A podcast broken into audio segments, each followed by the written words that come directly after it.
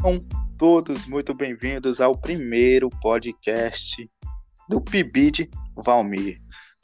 Me chamo Emanuel Aleph, sou um estudante de licenciatura do IFCE e hoje eu venho lhe trazer, abrir, abrir agora o leque, as possibilidades, uma maneira diferente de poder ajudar vocês uh, na disciplina de Química.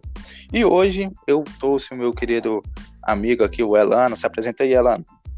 Olá, pessoas. Eu sou Elano e hoje a gente vai falar sobre as partículas subatômicas. Ah, e com certeza. Uma, uma, matéria super simples, muito, muito, muito fácil. Lembrando muito, muito que. pequena, né? É, bem pequena, bem pequena. E assim, lembrando o seguinte: é, para você que vai estar tá entrando agora nessa, nessa parte aqui e tal, de partículas subatômicas, é muito importante que você tenha conhecimento sobre os modelos, atômicos, é, modelos atômicos, certo? Então vamos lá. É, primeira coisa, o que são as partículas subatômicas? Bom, nada mais é do que aquela construção do átomo e tudo que está composto dentro do átomo, certo? E aí nós vamos ter né, diferentes tipos de partículas. É, no ensino superior, a gente vê algumas, algumas partículas, partículas como os quarks, os gluons, os fótons, mas também nós temos que ver os elétrons, os, os nêutrons e também os prótons. E são esses três últimos que iremos comentar hoje, certo? E assim, no ensino médio, são esses três que nós iremos trabalhar, beleza? Bom, então vamos lá. A primeira parte é sobre os prótons. O que são os prótons? Bom, gente, nada mais é do que uma subpartícula, né? Que meio que tem uma carga positiva nela. E elas se encontram lá no núcleo. Lembrando que o núcleo de um átomo ele é bem pequenininho, mas é extremamente denso. Beleza? E aí, o, a massa do próton ele é igual a 1, certo? E aí nós vamos entrar para outra parte, já, já falei agora dos prótons e vamos falar sobre os nêutrons. O que seriam os nêutrons? Eles são partículas atômicas que vai, né, como o nome já dá o spoiler, né, vai ter uma carga neutra. E para a gente encontrar uma quantidade de nêutron presente num átomo, o que, que a gente pode fazer? A gente pode fazer a subtração entre o número da massa, que é representado pela letra A, um A maiúsculo, e o número atômico, que é representado pela letra Z, um Z maiúsculo. Se você analisar, a massa ela está com a letra A, que é a primeira letra do alfabeto, e o número atômico está com a letra Z, que é a última do alfabeto. Só você fazer essa analogia para você não esquecer o que seria a massa, primeira letra do alfabeto, e o que seria o número atômico, última letra do alfabeto. É um exemplo assim de como calcular a quantidade de nêutrons. Eu posso é, sugerir que eu tenho um, uma massa que eu vou ter 10 de número atômico, entendeu? Logo, eu pego esse 10 e eu vou subtrair, vamos supor, por 5. Logo, eu terei 5 nêutrons. Isso seria minha massa, que é 10, menos o meu número atômico, que seria 5. 10 menos 5, eu teria 5 nêutrons. E o número de nêutrons, né, já como eu falei sobre, o número, sobre a massa, a letra da massa e a letra do, do número atômico, já o número de nêutrons ele também é bem, bem óbvio, como o nome, né? Vai ser representado pela a letra N de nêutrons. Aí nisso gente já é, encaixa já a parte dos elétrons. Isso, boa, boa, boa. Gente, é o seguinte, nós vemos a parte dessa parte de elétrons, em sua maioria, vive como se fosse um ser vivo, mas eles ficam na eletrosfera, certo? E, gente, olha, daqui do primeiro ano para frente, os estudos com elétrons eles são bastante completos beleza? Mas e aí, o que seria os elétrons? Esses daí são os que fazem a coisa acontecer dentro do átomo. É eles que se movimentam, eles vão vai mudar de camadas, vai, vai se transitar para outro átomo. É isso aí, eles são a festa. É o seguinte, elétrons possuem cargas negativas, beleza?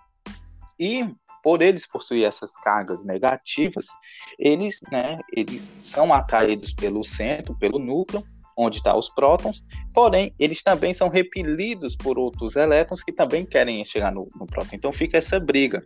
Isso é um detalhe bastante interessante que podemos ver aí em propriedades periódicas. E voltando aqui com nossa numerologia dos átomos, que vamos falar sobre é, o número atômico de um elemento químico. O que podemos é, classificar como um número atômico? Ele é basicamente a identidade do elemento químico, é a quantidade de prótons que é, existe no núcleo do elemento e também é responsável pela sua localização é, na tabela periódica. Quando o Mendeleev né, teve aquele sonho que ele é, tentou organizar os elementos químicos na tabela, na tabela periódica, ele se baseou no número atômico de cada elemento. É, para calcular o número atômico, é feita a subtração entre o número da massa, que eu falei, né, nosso A maiúsculo, e o número de nêutrons, que seria o nosso N. O número atômico ele é representado pela letra Z maiúsculo, né, de Zelda. E quase sempre, é que fique bem claro que é quase sempre, isso não é regra, mas quase sempre é, podemos identificar o número atômico do elemento na tabela periódica, ele estará representado ao lado inferior esquerdo do elemento. Já indo para a massa atômica, é, é a massa de um átomo em relação a um dozeavos da massa de átomo de, do carbono. O que seria um dozeavos? É 1 sobre 12. É, na tabela periódica, ela costuma aparecer abaixo do elemento químico. É que nem eu falei para o número atômico. É costuma, não é uma regra. Mas na maioria dos casos, ela vai estar localizada abaixo. É, para realizar o cálculo da massa atômica de qualquer elemento químico, que gente, o que a gente deve fazer? A gente utiliza o seguinte padrão matemático. Primeiro, a gente vai multiplicar o número de massa de cada isótopo pela sua porcentagem. Ao fazer isso, vamos somar todos os resultados encontrados na, nas multiplicações do primeiro passo, né? E vamos dividir tudo isso por 100. Assim a gente consegue encontrar a massa atômica. E retomando para a nossa parte final, finalizando nosso podcast, vamos falar sobre três caras bem inusitados. O primeiro vai ser o isótopo, que muitas vezes eu confundo com isopor. Acho que é porque os nomes são parecidos. Enfim, os isótopos eles são átomos de mesmo número atômico, o Z maiúsculo, e diferente número de massa, o A maiúsculo. É, o número de massa é diferente, pois a quantidade de nêutrons não será igual. É, alguns exemplos que podemos citar é o cloro, e o cloro que vai ter a massa 35, e o cloro que vai ter a massa 37. Também tem os isótopos do hidrogênio, que são chamados de deutério, que é o H2, e trítrio H3, que podem ser utilizados para a produção de bomba. Lembrando que único, os únicos isótopos que vão ter nomes diferentes será os do hidrogênio, que é o deutério e o trítrio. É, os demais elementos eles não têm esse nome assim, definido para é, os seus isótopos.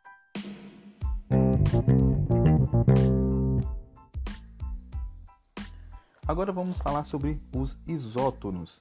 Gente, é o seguinte, os isótomos, eles são aqueles elementos que quando nós comparamos eles dois, eles têm a seguinte característica: o mesmo número de nêutrons, porém eles possuem né, um número de massa e o um número atômico diferentes, como por exemplo o cloro e o cálcio. Então, vamos lá. Lembrando que para o cálculo de dos nêutrons, nada mais é do que o número, o número de massa menos o número de prótons. Vamos fazer aqui, né, esse, esse cálculozinho aqui.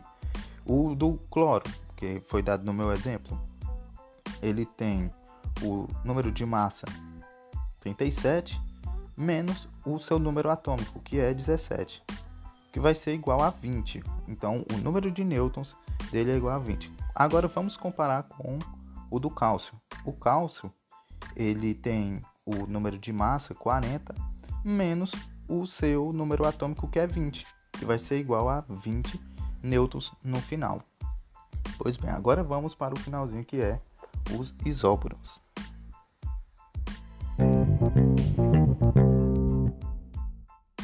Já chegando no nosso último carinha aqui, que vai ser os isóbaros.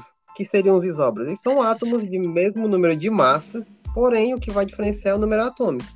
Ou seja, um exemplo aqui, eu vou ter um átomo X de número atômico, sei lá, 200 e massa 2. Eu vou ter um outro átomo chamado de X2, de número atômico 3500 e massa 2, ou seja, a mesma massa, mas o número atômico é diferente. E para finalizar agora o nosso podcast, o Atos vai dar as considerações finais. Pô, ó, gente, muito bom filme. Agradecer aqui a presença do Elano ele que será ilustre provavelmente nas próximas também. Se não tiver problema, é claro. E, gente, é o seguinte: já como o nosso primeiro podcast, espero que vocês tenham curtido, certo? E nós pretendemos também criar outros tipos de, de, de, de podcast, comentando sobre propriedades periódicas, né? modelos atômicos também nós podemos comentar.